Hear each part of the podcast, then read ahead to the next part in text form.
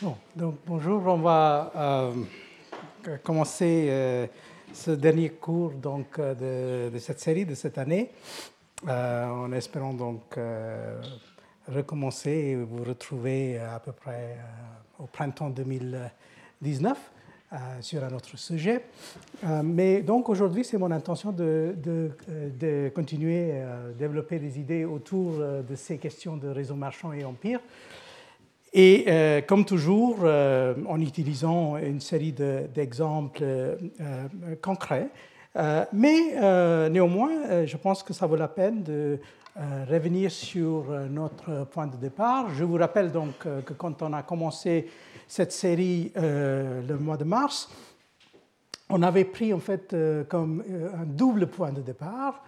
D'un côté, donc, les réflexions de, Karl Polanyi portant sur les empires, des réflexions venant plutôt du côté donc d'un anthropologue, un anthropologue qui était donc assez sceptique envers l'idée d'une rationalité universelle de marché qui aurait donc resté stable pendant, pendant très très longtemps, qui donc a proposé une autre vision des choses.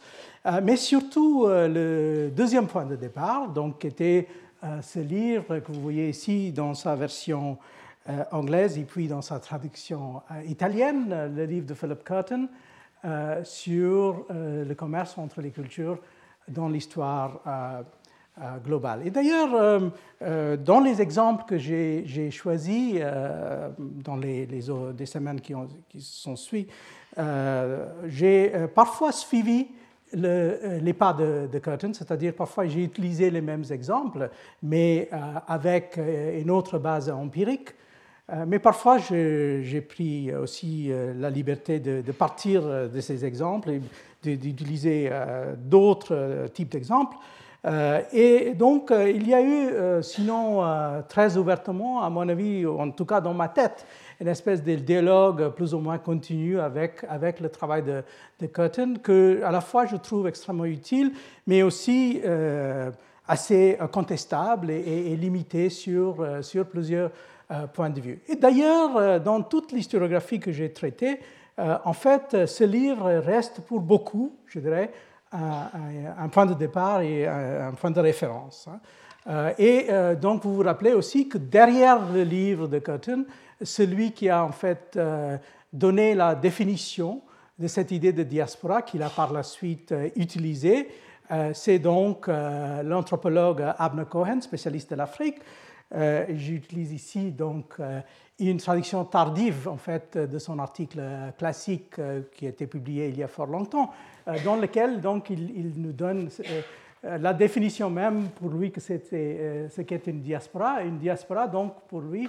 se distingue des autres groupes sociaux par sa culture et sa structure. Ses membres se différencient sur le plan culturel à la fois de leur société d'origine et des sociétés dans lesquelles ils vivent. Donc, euh, vous voyez, euh, il y a une espèce de dispersion géographique, mais en même temps, il y a une séparation euh, sociale entre ces gens donc, si euh, vous prenez euh, un de ces cas, euh, vous auriez donc parmi les juifs séfarades une dispersion, bien sûr, une certaine cohérence, même s'il y a certains qui se retrouvent, par exemple, à Constantinople, d'autres à Corfou et d'autres encore à Hambourg. Mais en même temps, selon cette définition, dans chaque endroit, ils, sont en quelque sorte séparés de leur, société d'accueil. Euh, la société que, euh, euh, au milieu de laquelle il se, il se retrouve. Donc, vous voyez, il, insiste beaucoup sur l'idée que la communauté de, la diaspora constitue une communauté morale qui restreint le comportement individuel et assure un haut degré d'adhésion aux valeurs et aux principes donc, il se peut d'ailleurs, et ce n'est pas très bien spécifié ici, que ce qu'il appelle donc euh, aux valeurs et principes communs, ça pourrait être une référence à la religion, mais pas forcément. Hein. Donc, euh, euh, dans un certain nombre de ces cas qu'on a utilisés, en fait, il s'agit précisément de la religion, mais dans d'autres cas, peut-être non. Hein. et voilà donc cette dernière phrase qui, reste une espèce de phrase, si vous voulez, lapidaire une diaspora est une nation de communautés socialement interdépendantes, mais géographiquement dispersées. Voilà donc l'idée, l'idée centrale qu'il a utilisée. Comme je vous ai dit, donc, soit en puisant directement dans les écrits de Cohen, soit en passant par la version légèrement revue et corrigée de Cohen qui passe par, par Curtin, on a beaucoup écrit. Donc, je vous donne euh, des exemples encore. Euh, le livre euh, donc, de l'économiste Avner Greif, qui déjà utilise un certain nombre d'articles qu'il avait publiés auparavant, et qui, qui a pour, pour, exemple, en fait, ce que lui appelle les, les, marchands maghrébins, mais en fait, ils sont les juifs de la Geniza de Caire. Et puis, il fait le contraste entre eux et les Génois. Donc ça, c'est l'essentiel de son affaire. Et puis par la suite, on a ce livre qui a été euh, pas mal euh, discuté euh, depuis un certain temps, qui est paru tout d'abord en anglais sous ce titre, d'ailleurs un titre qui me semble plus juste, The Familiarity of Strangers, de, de l'historienne italienne Francesca Trivellato et puis qui a été traduit sous ce titre un peu curieux, euh, Corail contre Diamant, d'ailleurs un titre qui a déjà été utilisé par Gedalia Yogev dans un livre qu'il avait publié. Mais de toute façon, c'est le, même livre en deux versions. Et c'est donc euh, un livre qui traite euh, surtout d'un archive. Et cet archive vient de Livourne, au XVIIIe siècle. Et il s'agit donc d'une famille de juifs séfarades de Livourne qui ont constitué une espèce de compagnie qui s'appelle Silveira y Ergage.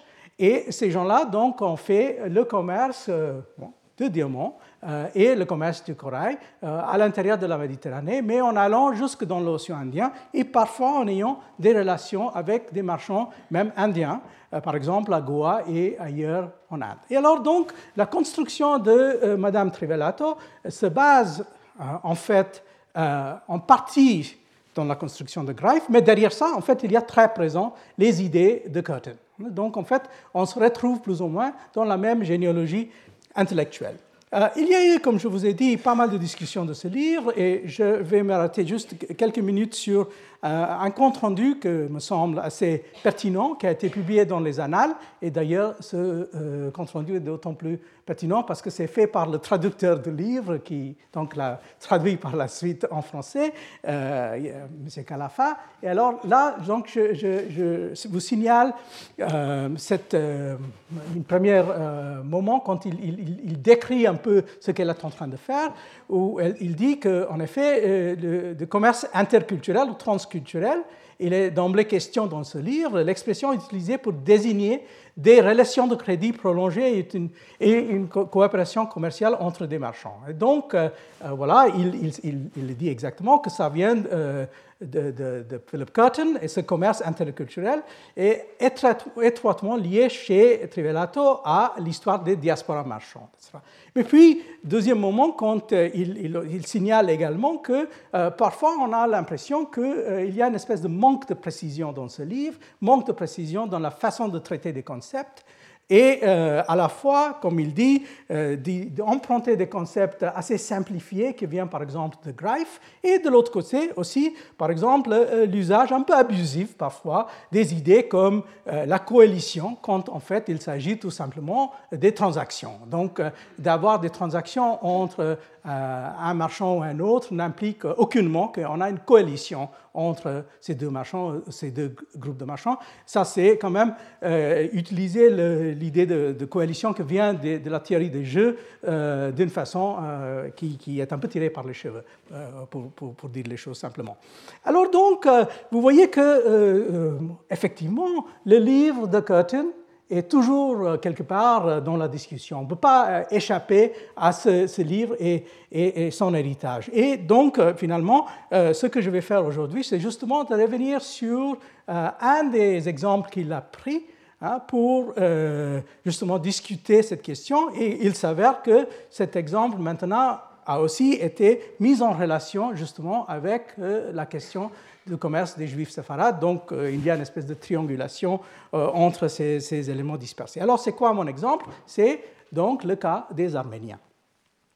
Alors les Arméniens, on le sait, qui ont été extrêmement importants dans le commerce international à l'époque moderne, pendant très longtemps, comme je vais vous expliquer, les, travaux portant sur les Arméniens étaient relativement peu épais, assez maigres empiriquement. Hein. Donc si par exemple vous regardez le chapitre portant sur les Arméniens dans le livre de, de Curtin, euh, empiriquement, c'est essentiellement basé sur un nombre de documents assez limité, euh, venant surtout euh, de leurs interlocuteurs, et surtout des interlocuteurs européens.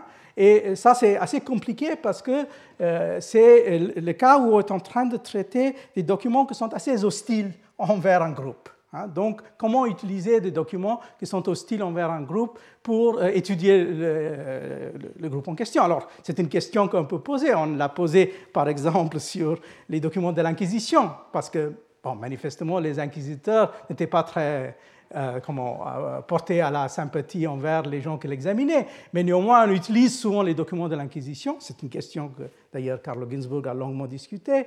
Euh, dans son article, par exemple, l'inquisiteur comme anthropologue et ainsi de suite. Mais alors ça, c'est une espèce de vision externe.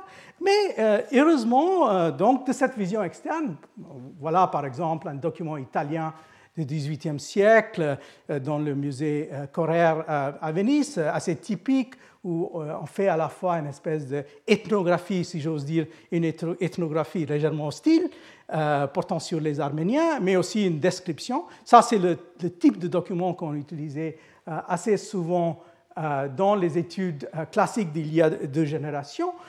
mais en fait, progressivement, on est arrivé à une situation qui est assez, assez différente. Et je vous cite donc ces deux livres qui sont tous les deux, en fait, le fruit de ces recherches de la dernière génération et qui ont l'avantage donc d'avoir euh, que nous, nous apporter une richesse de documentation qui est tout à fait autre par rapport à ce qu'on avait donc dans le temps, par exemple ce dont disposait euh, Curtin quand il a écrit son livre. Donc ici euh, un, ouvrage collectif qui est en fait le résultat d'un colloque organisé ici même à, Paris par Keram Kevonian et Sushil Chaudhry, donc sur les Arméniens dans le commerce asiatique au début de l'ère moderne. Donc ça se limite géographiquement à l'Asie ou à l'océan Indien. Et euh, l'autre livre qui est beaucoup plus ambitieux euh, géographiquement parce qu'il ne se limite pas euh, à l'Asie ou à l'océan Indien, c'est donc le travail, comme il s'avère, de mon collègue à UCLA,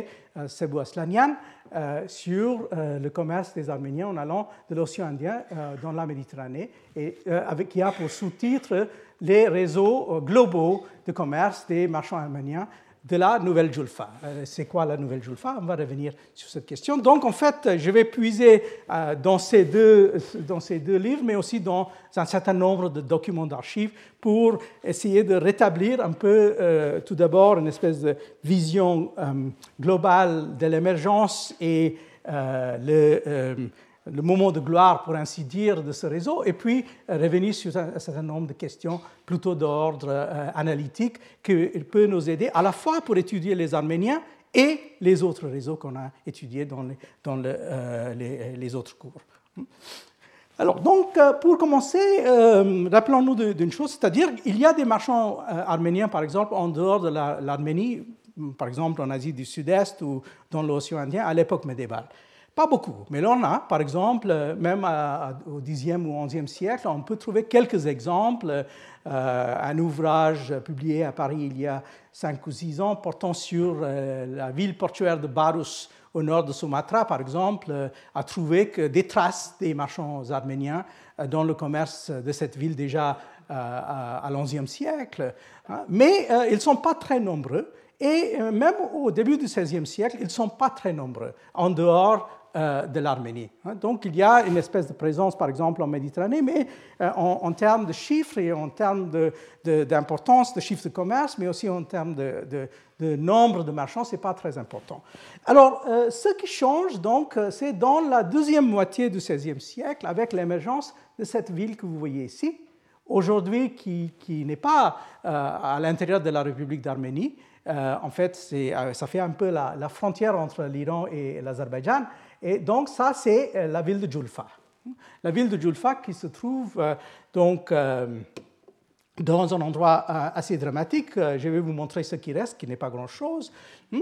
Et donc, c'est le moment quand euh, on, on, a aussi commencé à commenter cette présence des Arméniens euh, dans le commerce à partir de Julfa, par exemple en Méditerranée. Ça, c'est le récit de voyage que j'avais cité autrefois par rapport aux Juifs séfarades, qui est le récit de Nicolas de Nicolet, qui était dans l'Empire ottoman au milieu du XVIe. Et il nous dit en effet que les Arméniens conversent comme étrangers en Turquie et en Grèce, même à Constantinople et Péra, c'est-à-dire euh, l'autre côté de Constantinople, pour la plupart marchands, euh, faisant grand trafic des marchandises de Levant comme camelots, mocaillards, soie et tapis euh, de suré. Hein.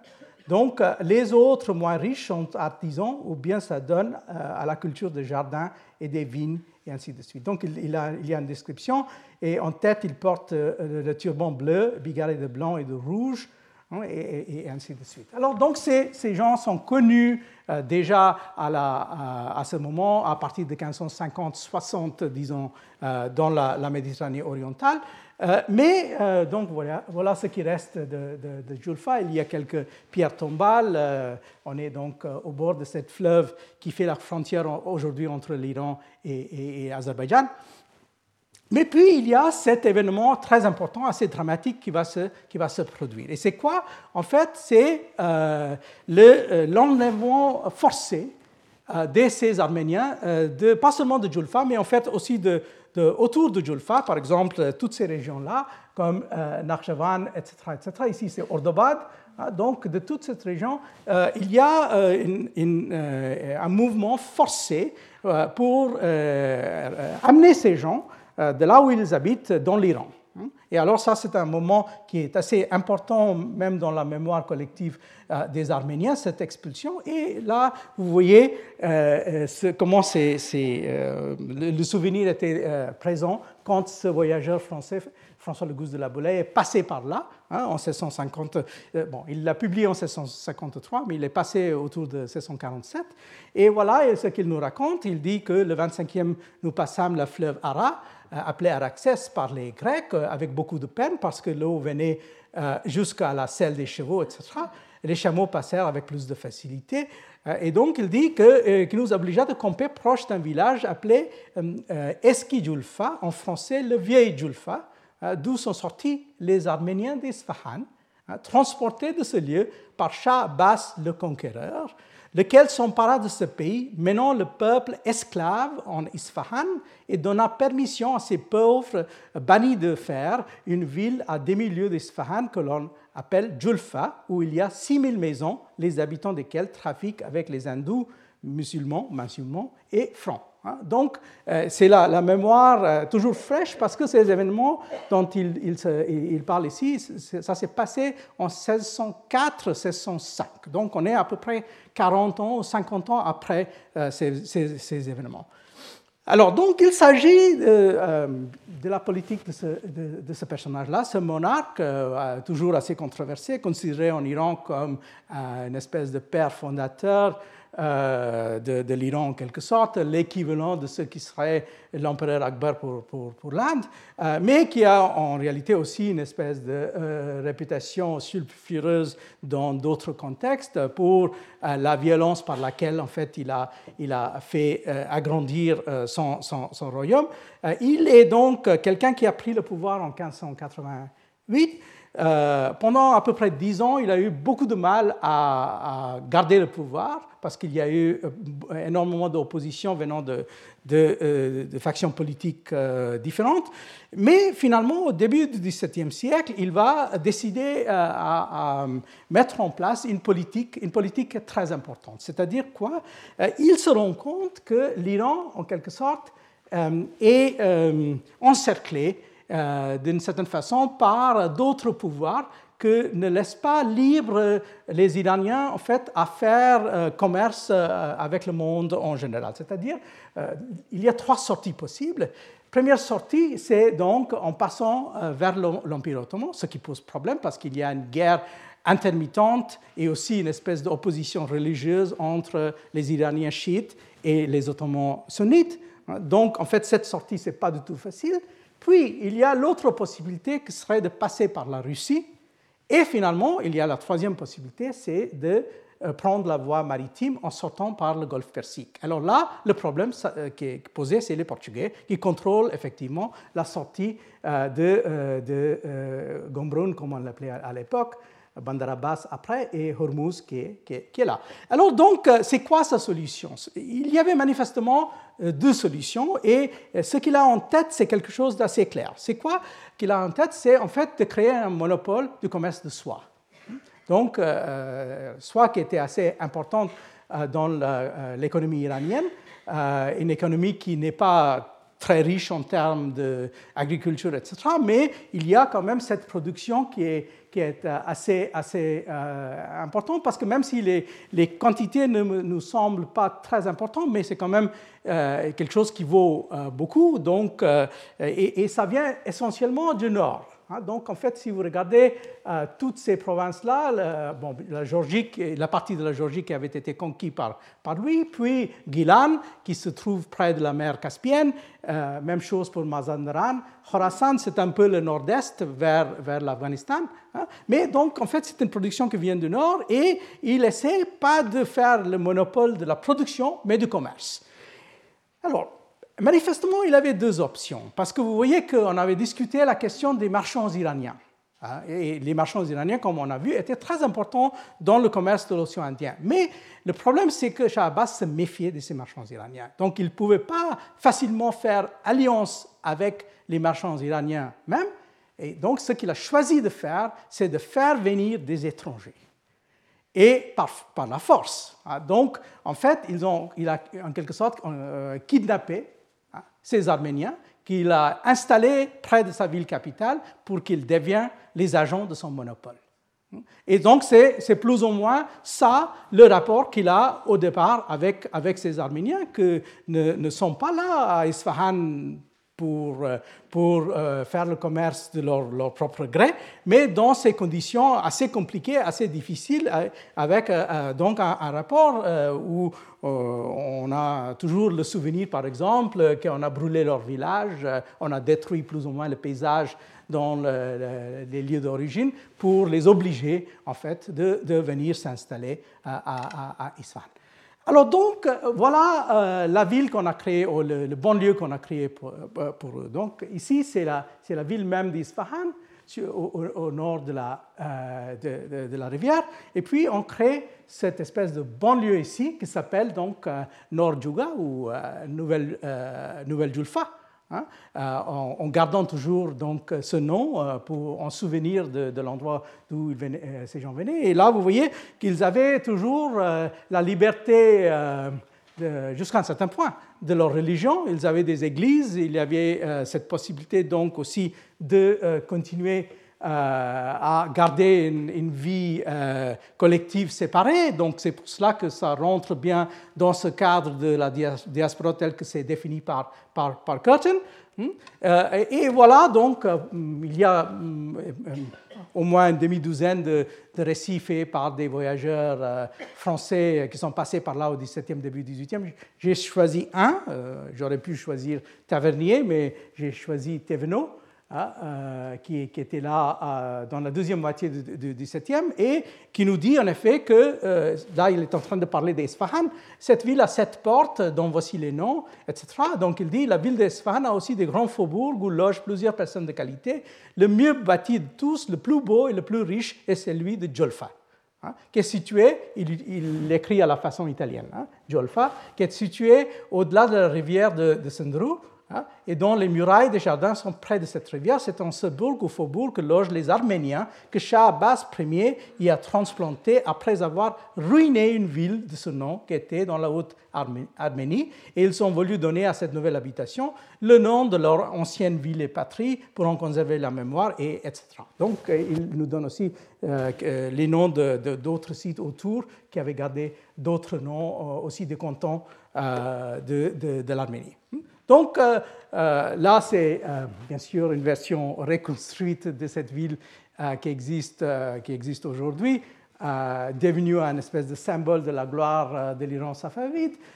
et ça, c'est parmi les, églises. Et là, vous voyez, ça a été assez richement restauré à l'intérieur. La cathédrale de Saint-Sauveur de, de, Nouvelle Julfa. Hmm. Et donc, c'est à partir de ce, nouveau centre, mais un centre qui n'est pas créé par une force naturelle, mais par une force brutale et politique, qu'ils vont donc par la suite commencer à faire bâtir tout un, un, réseau de commerce qui va, qui va plus loin.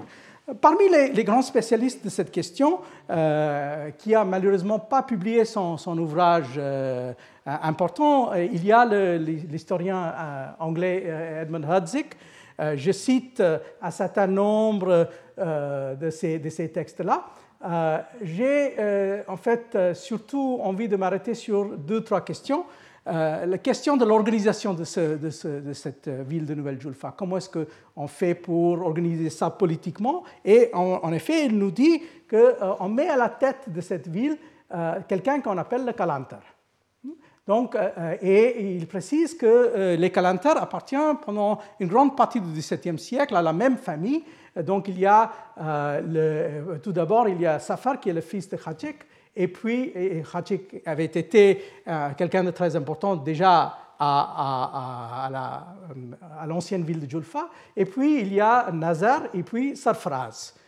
Euh, vous voyez déjà qu'il y a quelque chose d'intéressant qui est en train de se produire, c'est-à-dire ce sont des noms iraniens. Ce ne pas, pas, des noms euh, arméniens, ce sont des mêmes, même des noms qu'on peut utiliser tout en étant musulman. Hein, vous voyez, Sarfraz, par exemple, c'est un, un, nom tout à, fait, tout à fait légitime, et même chose pour Nazar ou Safar. Hmm? Alors, donc, euh, il, dit qu'au départ, les, gens de la Nouvelle Julfa n'ont pas utilisé le mot Kalantar, ils ont préféré euh, d'autres mots comme Melik, par exemple, euh, toujours un mot emprunté, et ainsi de suite. Et, ils ont parfois aussi utilisé un mot pour dire prince. Hmm? Hein? donc, la deuxième chose qu'il a envie de, développer, c'est cette idée qu'au euh, départ, euh, pendant une grande partie du XVIIe siècle, cette position de Kalantar était assez stable et assez importante, mais progressivement, ça a perdu son, importance. Et en fait, donc, en quelque sorte, il est en train de nous proposer qu'il y avait une espèce de processus de, euh, comment, de de passage d'une communauté assez cohérente à une, communauté de moins en moins cohérente ou de moins en moins centrée quand on arrive, à la fin du XVIIe siècle. Il y a aussi quelque chose d'autre qu'il faut garder en tête, c'est-à-dire ce, personnage, le Kalantar ou le chef, n'est pas quelqu'un qui est, euh, si vous voulez, élu démocratiquement. Il appartient à une grande famille, mais aussi il y a une négociation parce qu'il faut qu'il soit acceptable au chat. Ah, donc, il faut que le roi d'Iran accepte le personnage en question. Hein. Donc, en fait, c'est aussi quelque chose où il y a à la fois le pouvoir royal qui est présent et euh, quelque chose qui représente, euh, si vous voulez, la, la communauté. Alors, donc, à partir de, cette communauté, constituée, si vous voulez, déjà, euh, ce sont 4, 5, donc dans les années 70 et 20, euh, on, commence, à voir les Arméniens euh, de plus en plus nombreux, à la fois dans l'océan Indien et aussi dans la Méditerranée et ailleurs, comme, on verra. ce qui est important, euh, c'est une idée qui est développée surtout par, par M. Aslanian, c'est que, euh, en fait, leur langue, ce n'est pas l'arménienne normale. En fait, ils utilisent un dialecte qui est euh, le, dialecte de Julfa, qui est un peu différent pour des raisons qu'on verra par la suite. Hein. Et donc, en fait, on peut distinguer ces gens des Arméniens qui viennent d'ailleurs, qui utilisent d'autres formes de la langue. Alors, euh, ça se voit dans plusieurs endroits, mais il y a aussi, par exemple, euh, une source qui a été euh, maintenant assez systématiquement dépouillée, et peut-être un jour quelqu'un va faire toute une publication autour de ce seul sujet, qui est les pierres tombales des Arméniens. Donc, par exemple, ça, c'est une pierre tombale qui se retrouve à Surat, en Inde occidentale. On a des pierres tombales à Surat à partir des années 1570-80 déjà. Mais euh, il y a des, euh, ils sont beaucoup plus importants en nombre euh, au XVIIe siècle. là, vous avez deux autres. Ça, c'est intéressant parce que c'est la pierre tombale d'une femme. En fait, il y a beaucoup plus d'hommes que de femmes dans ces, dans ces cimetières à, distance. Et puis, ça, c'est en fait une pierre qui est intéressante parce que ça se retrouve dans le Bengale, à, Chinsura, près de la ville de Hooghly. Et en fait, c'est aussi curieux, vous ne voyez pas probablement très clairement, mais on a tout un texte en arménien et en bas, en fait, euh, quatre lignes en portugais. Et je vais revenir sur cette question-là, parce qu'il y a une espèce de euh, multilinguisme qui se pratique aussi à l'intérieur de cette communauté qui est assez, assez, euh, assez intéressant. Et en fait, le texte en bas, il dit quelque chose dans le genre à qui jase João Marco, Marcos Arménio. Hein. Donc ici, on trouve donc, euh, le tombeau de, de João Marcos. Hein, on verra qui c'est euh, par la suite. Alors donc, euh, les Arméniens en Océan Indien, on reviendra sur ça, mais je voudrais aussi insister sur le fait que pendant les décennies qui ont suivi cet établissement à Nouvelle-Julfa, il y a aussi le passage et l'installation des Arméniens vers l'ouest. Hein. Quand je dis vers l'ouest, je vais revenir sur la question aussi du nord et du nord-ouest, mais rappelons-nous que euh, partir du milieu du XVIIe siècle, par exemple, on voit s'installer la communauté euh, arménienne de Marseille.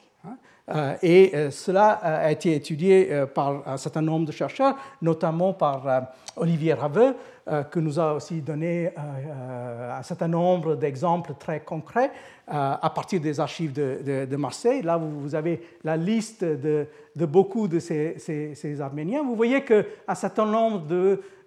ils utilisent des noms qui sont reconnaissables comme des noms arméniens, mais d'autres beaucoup moins. Hmm, par exemple, euh, bon, Pierre de Georges, ça semble un peu étrange, mais vous voyez que les deux éléments ont été francisés.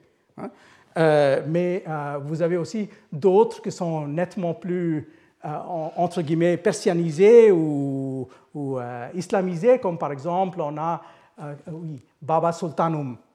Ici, c'est un, personnage très intéressant qui va par la suite jouer un rôle à Londres au début du XVIIIe siècle. Donc, ces gens qui sont présents en, euh, à Marseille et en France, mais qui souvent, euh, en fait, ont eu une expérience de commerce de l'océan Indien.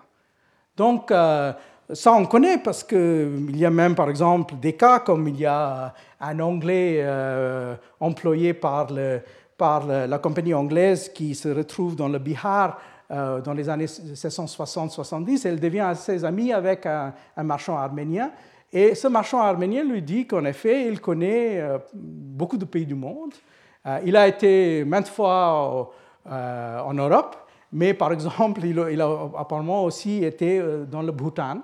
Et il, donc, donc, donne une, description de ce, royaume montagnard de Bhoutan à ce, monsieur qui est parmi les premières descriptions qu'on trouve dans un, dans un texte occidental. Donc vous voyez que ce sont des gens qui circulent pas mal. Et euh, ça explique en fait cette affaire euh, sur laquelle euh, je me suis arrêté il y a quatre ans en parlant d'un autre sujet. Je vais juste rapidement passer sur ce sujet-là. En me basant essentiellement sur cet article qui reste toujours très utile de l'historien malgache Gabriel Rantoandro. Ça, c'est l'histoire donc de la Compagnie des Indes françaises. Hmm? Donc, vous voyez que dans les années 1660, Jean-Baptiste Colbert a l'intention de créer une compagnie. Hmm. Euh, il euh, donc cherche des informateurs. Il va trouver un certain nombre ici et là.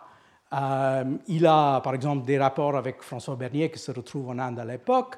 il a aussi quelques informateurs anglais, quelques informateurs portugais. Mais en fait, il, finalement, il tombe sur un, un Arménien. Hmm. Un Arménien qui lui dit qu'il est, euh, il est assez bien informé sur euh, le commerce euh, de l'Inde.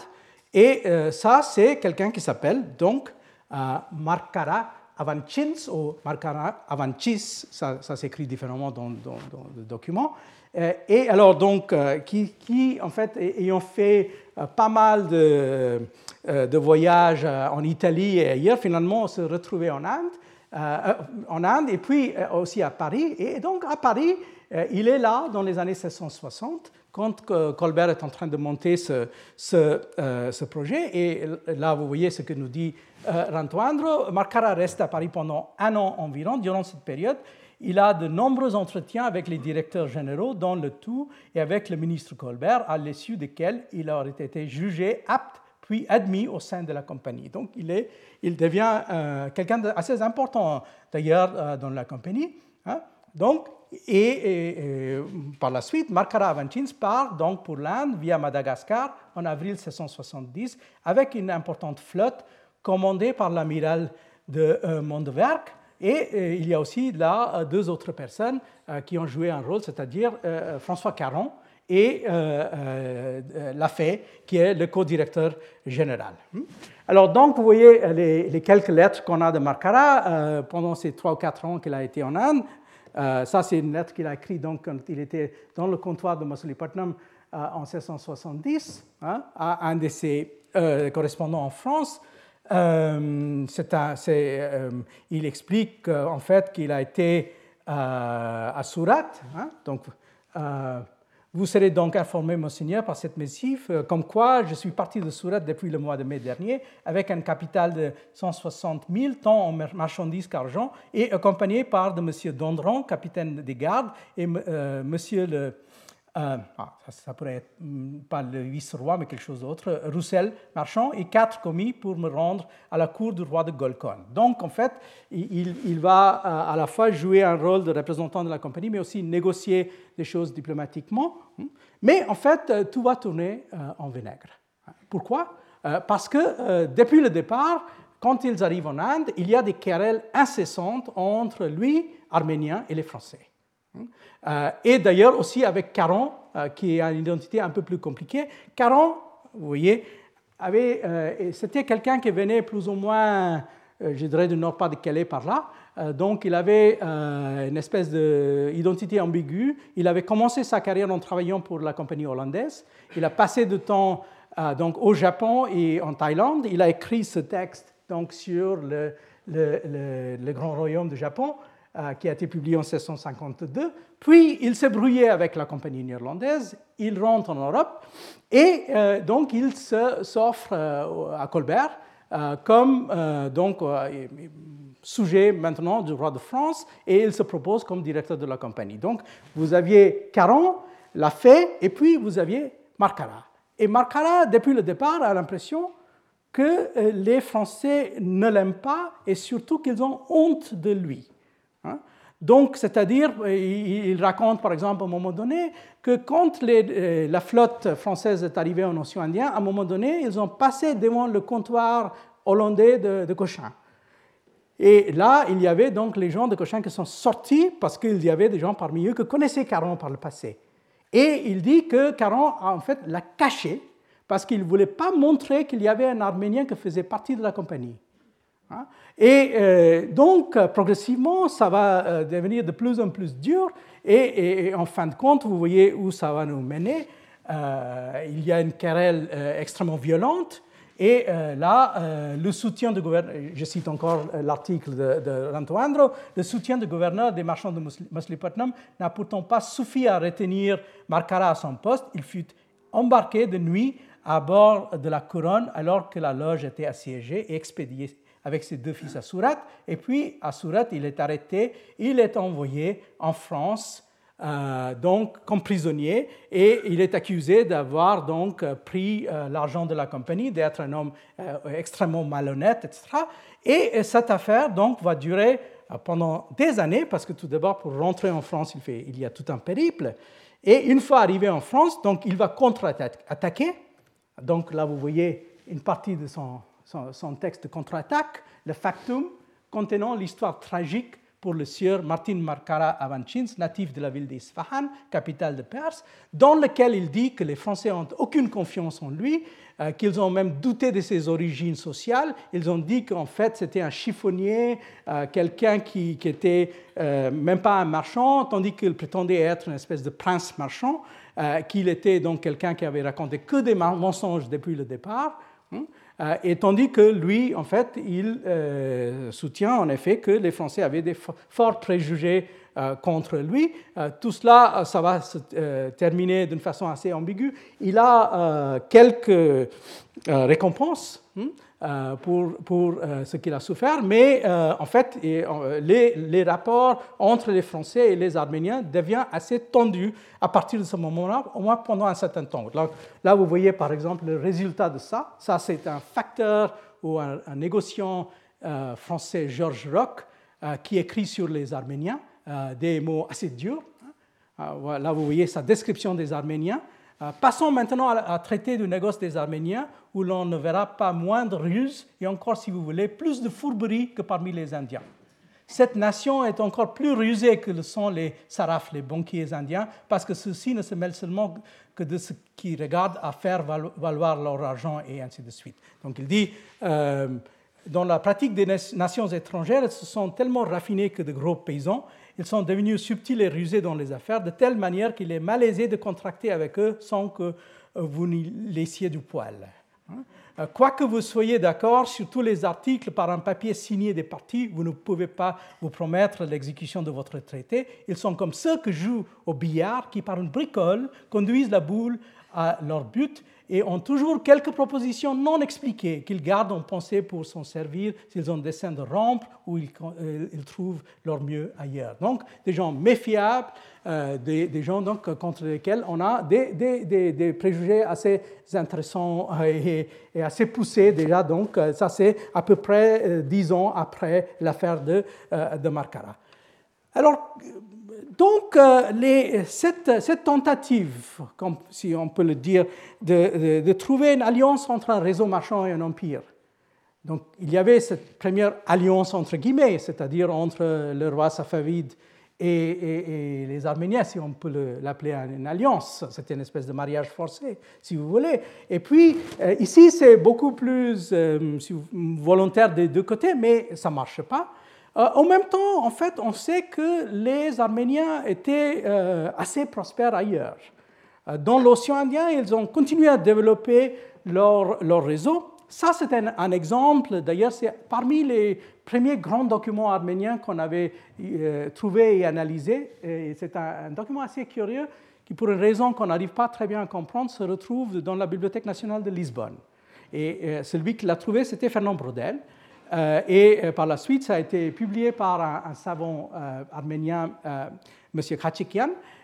et c'est le registre d'un marchand qui s'appelle Hovhannes, ça veut dire Jean, Hovhannes Djugayetsi, Jean de Julfa, et, et, qui raconte un peu ses péripéties pendant une décennie entre 1682 et 1683 13. Donc, euh, c'est surtout à partir de Julfa, il arrive en Inde, il est présent en Inde du Nord, et puis, en fait, il va faire son commerce jusqu'à Lhasa, dans le Tibet.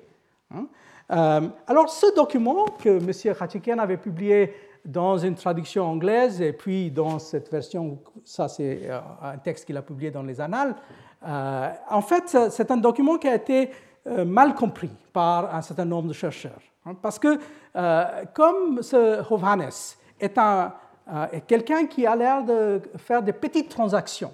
Donc à chaque fois, ils vont des, choses pour des sommes assez, euh, minables. Euh, donc on a développé cette thèse selon laquelle ces Arméniens n'étaient vraiment que des petits commerçants.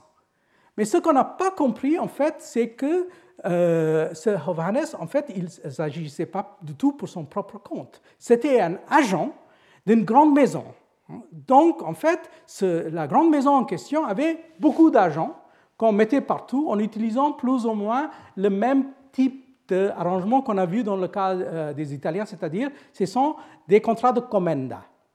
Donc, il y a euh, la personne principale qui s'installe au centre, dans ce cas précis, à, la Nouvelle Julfa, et puis on voit ces agents euh, un peu partout, et ce Rovanes était un parmi beaucoup, beaucoup d'agents de cette, de cette grande maison. Donc, à partir de ce document, arrivé, comme par exemple a fait le historien danois Niels Stinsgaard, que le commerce des Arméniens n'était qu'un un petit commerce euh, presque de, toute petite échelle, euh, ça, serait quand même un peu, peu abusif. Hein. Donc, là, dans la discussion, d'ailleurs, si on regarde de près la discussion de, M. Kachikian, ça devient assez clair qu'il ne s'agit pas du tout de quelqu'un qui est en train de commercer pour son propre compte.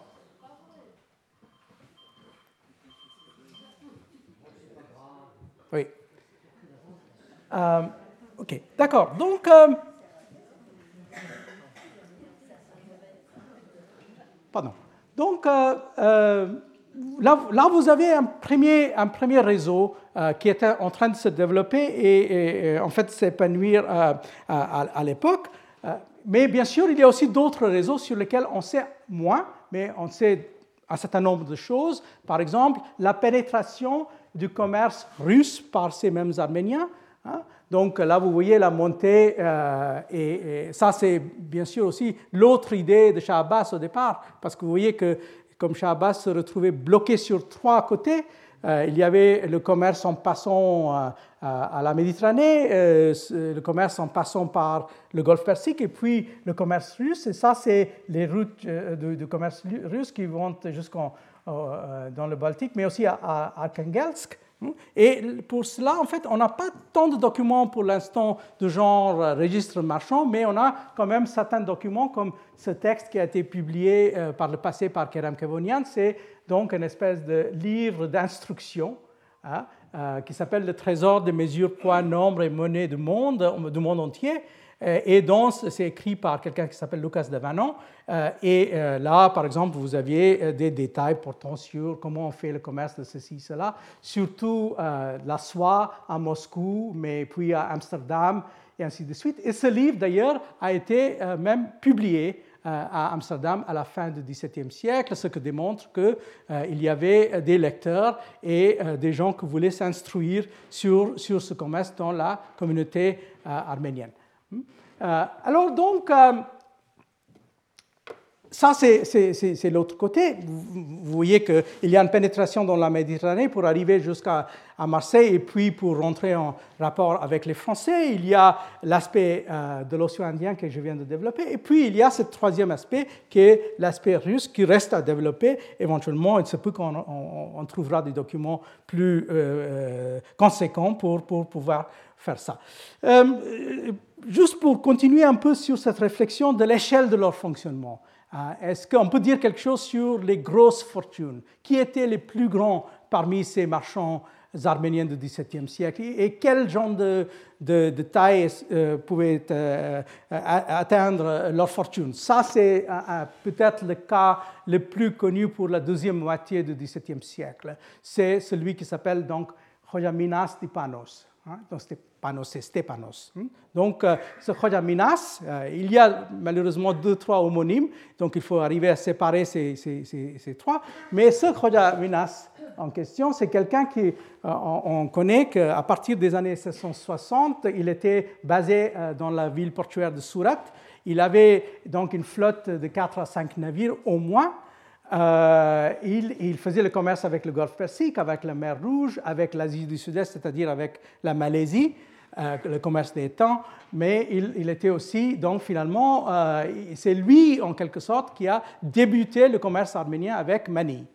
Euh, en 1668-1672, il a commencé, à envoyer des navires à, Mani, et par la suite, en fait, il y a de plus en plus d'Arméniens qui s'installent à Mani. Euh, il est quelqu'un qui était euh, devenu assez important et, il était considéré comme très orgueilleux. Il a eu des problèmes avec la compagnie anglaise, puis il a eu des querelles aussi avec les officiers moghols dans la ville de Surat, un certain Riasuddin. Et en fait, finalement, à la fin de sa, carrière, il est obligé de se remettre avec les Portugais. Hein. Donc, en fait, euh, il a une entente avec le vice-roi portugais et il s'installe donc dans les euh, euh, territoires portugais de l'Inde après 1680. Il, il, est le fermier de la ville de Diou dans les années 80 et il meurt à peu près en 1687 88, il y a un peu de controverse, mais là, vous voyez, par exemple, dans les archives euh, portugaises, on trouve euh, des lettres de lui. Hein. Euh, ça, c'est une lettre qu'il a écrite directement au roi de Portugal en 1685, hein, dans laquelle il dit qu'il est comme vassalo et captivo de Votre Majesté. Donc, je suis le, vassal et le, captif hein, de Votre Majesté. Et donc, par la suite, il raconte les difficultés qu'il a eues dans le port de Surat.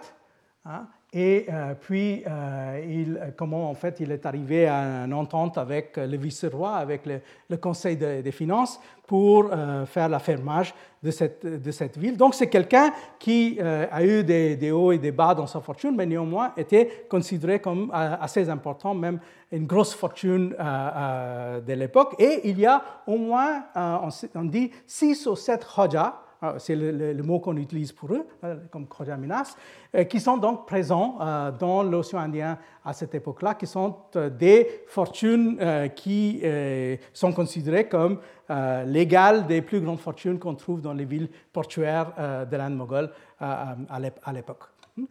Et, en fait, c'est plus ou moins cette famille qui va finalement négocier quelque chose qui reste l'autre option des Arméniens. Vous voyez qu'ils ont été donc déçus par les Français et en 1688, donc, ils vont signer un accord avec la compagnie anglaise. Donc, ils ont essayé, bon, euh, ils ont eu ce rapport avec les Iraniens, puis avec les Français, puis ils tournent vers les Anglais. Ils vont signer donc cet, accord. Cet accord a, un certain nombre d'éléments intéressants. Euh, vous voyez que ça donne aussi la liberté pour le commerce euh, dans les mers du Sud, à Chine et à Mani, etc., en collaboration avec la compagnie. il y a un autre aspect que je vais juste mentionner ici, c'est que celui qui les aide pour signer le contrat, c'est Jean Chardin. Ah, donc, euh, le, voyageur français, puis devenu euh, sujet du roi d'Angleterre, et c'est lui, en fait, qui va jouer un peu euh, l'intermédiaire pour aider les Arméniens pour arriver à cet accord signé avec la compagnie anglaise en 1680. Et donc, une fois qu'ils ont signé cet accord, ça peut permettre le développement total donc, de ce réseau. Ah, donc, ça, c'est pris du livre d'Aslanian toujours. Et on voit donc la densité euh, de ces connexions euh, entre Madras, surtout, mais aussi Surat et l'Asie orientale, et puis tout ce réseau qui se développe en Méditerranée, mais puis aussi en passant par la Russie euh, avec Amsterdam et les, les, villes du Nord. Hein. Donc, cette option anglaise, c'est quelque chose qu'ils ont envie de, de, développer. à partir de, 1790, euh, une communauté arménienne de plus en plus importante va se développer à Madras, qui est la ville anglaise sur la côte est de l'Inde. Euh, et euh, donc, c'est ça qui devient en fait une espèce de, base de départ pour le commerce de l'Asie orientale pour eux. Hein. Et là, ils, vont se mettre sous la protection, effectivement, de la compagnie anglaise, où en fait ils sont libres euh, à, pratiquer leur propre religion. Il n'y a pas la pression pour devenir catholique euh, qu'il peut, par exemple, trouver chez les Portugais. Hein. Et donc, euh, ça, c'est l'autre réseau qui va se, développer. Et, c'est là où on trouve, par exemple, une, série d'autres grandes fortunes. C'est un thème qui a été développé par une historienne indienne, Bhaswati Bhattacharya, en se centrant sur cet autre personnage qui s'appelle Khoja Petrus Voskan, grande figure de Madras au début du XVIIIe siècle, un peu l'égal de euh, ce qu'était Khoja Minas euh, à, la, à, la, fin du XVIIe siècle à, euh, à Surat. Hmm? Donc, ce qu'il faut toujours garder en tête, c'est aussi ce mélange de cultures. Hmm? mélange de cultures qui fait que, comme encore une fois, comme Herzig a démontré, ils utilisent un langage où il y a, comme il dit, euh, euh, énormément, hein, donc vous voyez, il dit, much of the terminology appears to be derived from Persian or Arabic prototypes. Hein, donc, euh, dans les contrats, dans beaucoup de documents commerciaux, en fait, ils sont en train d'emprunter sans cesse sur des prototypes arabes et persans. Donc, leur, leur langage, c'est déjà une espèce de langage mixte et acculturé en, quelque sorte. Et il nous donne beaucoup de phrases, en fait, qui semblent être des phrases en arménien calquées sur des phrases en persan qui existaient auparavant. Et ça, euh, donc, finalement, ça m'amène vers des questions qu'on peut poser avec ce genre de matériaux.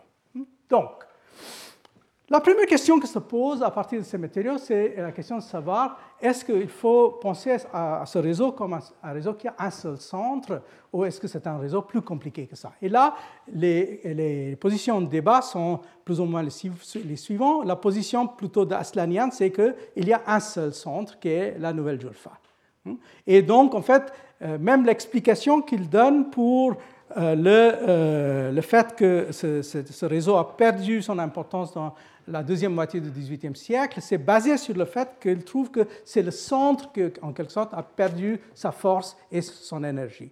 Tandis qu'il y a d'autres historiens qui proposent qu'il est un peu réductif de voir ça comme finalement un réseau qui a un seul centre. Peut-être qu'il y avait un centre d'origine, mais que progressivement, en fait, qu'il y avait plusieurs centres. Donc, il se peut même, selon certains, par exemple, selon euh, les idées de Mme Bhattacharya, que je viens de vous citer, euh, que euh, les Arméniens de Madras étaient économiquement plus importants, par exemple, dans la première moitié du XVIIIe siècle, que les Arméniens de la Nouvelle Julfa. Donc, est-ce qu'il ne faut pas imaginer un, un, réseau où il y a plusieurs centres qui donnent à chacun son dynamisme, et donc aussi, si on a envie d'expliquer l'essor euh, l'apogée, la transformation, etc., on ne peut pas toujours s'appuyer sur l'histoire d'un réseau qui est unicentrique, mais plutôt sur une espèce de dynamique de, centres différents. Donc ça, c'est une question euh, qui reste en débat euh, et l'importance qu'il faut donner ou ne pas donner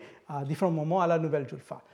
Deuxième question, c'est la question de savoir, est-ce que c'est en fait une communauté ouverte ou une communauté fermée. C'est-à-dire, est-ce que, euh, pour revenir à l'idée de, Curtin, finalement, l'idée de Curtin, c'est que chacune de ces communautés est une communauté euh, qui, est, homogène et cohérente, mais assez fermée. Euh, et surtout, les rapports qu'il a avec la société de l'accueil sont censés être très limités. Tandis qu'il y a beaucoup de questions qui se posent justement à partir de ces matériaux qu'on a sur les Arméniens. Si c'est une, si une, communauté tellement fermée, pourquoi est-ce que le vocabulaire de ces documents, en effet, vient euh, de l'interaction avec, avec d'autres cultures et d'autres sociétés? Pourquoi est-ce que si on regarde quelqu'un comme Minas, alors Minas, semble-t-il, euh, avait euh, comme capitaine de ses navires, il y avait un Anglais, il y avait un Génois, il employait euh, des gens à droite et à gauche. Euh, il, faisait des, il prêtait de l'argent à des hindous. donc, en fait, si on regarde les transactions, etc., on a l'impression que c'est quelque chose qui est assez qui est assez, euh, assez mélangé. Euh, et cela nous amène à la troisième question, c'est-à-dire, euh, encore une fois, pour revenir à, un certain nombre d'idées soutenues par des historiens de ce réseau, on, a l'impression que ce que fait la cohésion de cette communauté, c'est la religion. Et ce que fait donc qu'il y a de la confiance entre les membres, c'est toujours la religion. Mais est-ce que c'est le cas? Est-ce que c'est vraiment le cas qu'ils sont euh, restés ensemble en quelque sorte à cause de cette appartenance religieuse? Je vous donne en fait euh, deux raisons pour lesquelles on peut, se poser des doutes. Tout d'abord, il y avait quand même un certain nombre de ces marchands arméniens qui naviguent assez facilement entre euh, leur religion d'origine, le catholicisme et l'islam. ils sont souvent donc dans une certaine situation où ils avèrent qu'ils sont des musulmans. Et puis, il revient à une autre situation, il dit qu'ils sont des, chrétiens. Ah, donc, manifestement, cette idée d'appartenance religieuse était quelque chose qui était beaucoup plus flexible dans leur pratique et dans leur tête qu'on peut, on peut euh, soupçonner. Cela nous m'amène donc à, la quatrième question, c'est-à-dire l'usage des documents, comme on dit, euh, internes et externes. Vous voyez que, comme je vous ai expliqué, au départ, on a toujours analysé euh, ce réseau à partir des documents externes, c'est-à-dire les observations venues des Européens, etc. Et là, on a l'avantage d'avoir un corpus très important maintenant des documents arméniens. Mais est-ce que c'est toujours avec ces documents qu'il faut raconter l'histoire? Est-ce qu'il ne faut pas chercher l'équilibre entre la vision externaliste et la vision internaliste? Parce que si on reste dans la vision internaliste, on, on a toujours tendance de trop insister sur la cohésion sur le fait que tout le monde s'entend avec tout le monde. Il n'y a pas de querelle, il n'y a pas de, procès, tandis que si on commence à regarder les archives de la compagnie néerlandaise ou la compagnie anglaise, on voit que sans cesse, il y a des querelles, il y a des problèmes, il y a une question de manque de confiance, un marchand arménien qui dit des choses sur un autre et il va donc faire un procès contre lui dans les cours euh, anglaises, par exemple, de Madras. Euh, donc, euh, là encore, il faut chercher l'équilibre euh, et le, point juste entre l'usage de ces, matériaux. Et finalement, il y a aussi ces deux dernières questions. la collaboration avec, d'autres groupes, c'est-à-dire qu'il n'habite pas dans un monde à soi, toujours pour revenir à cette idée de Curtin, mais dans un monde beaucoup plus ouvert. Et en fait, ils sont même capables, dans des cas exceptionnels, je ne dis pas euh, dans des cas euh, les plus répandus, de euh, chercher à pénétrer les systèmes politiques dans les sociétés où ils sont. Et, je vous donne donc juste quelques exemples. Par exemple, déjà au XVIIe siècle, il y a ce fameux Mirza Zolkarnain, un Arménien qui est un, quelqu'un d'assez important dans la cour moghole et qui a joué un rôle assez considérable à l'époque de, à l'époque de Shah Jahan. Euh, et euh, on trouve d'autres exemples, par exemple dans le livre déjà ancien de Mesrov 7 sur les Arméniens. Même chose en Iran, où en fait progressivement au XVIIe siècle, il y a de plus en plus d'Arméniens jouant un rôle dans le système politique iranien. Euh, parmi ce qu'on appelle les golams, les esclaves de, de, sultan, il y, a, ces Arméniens.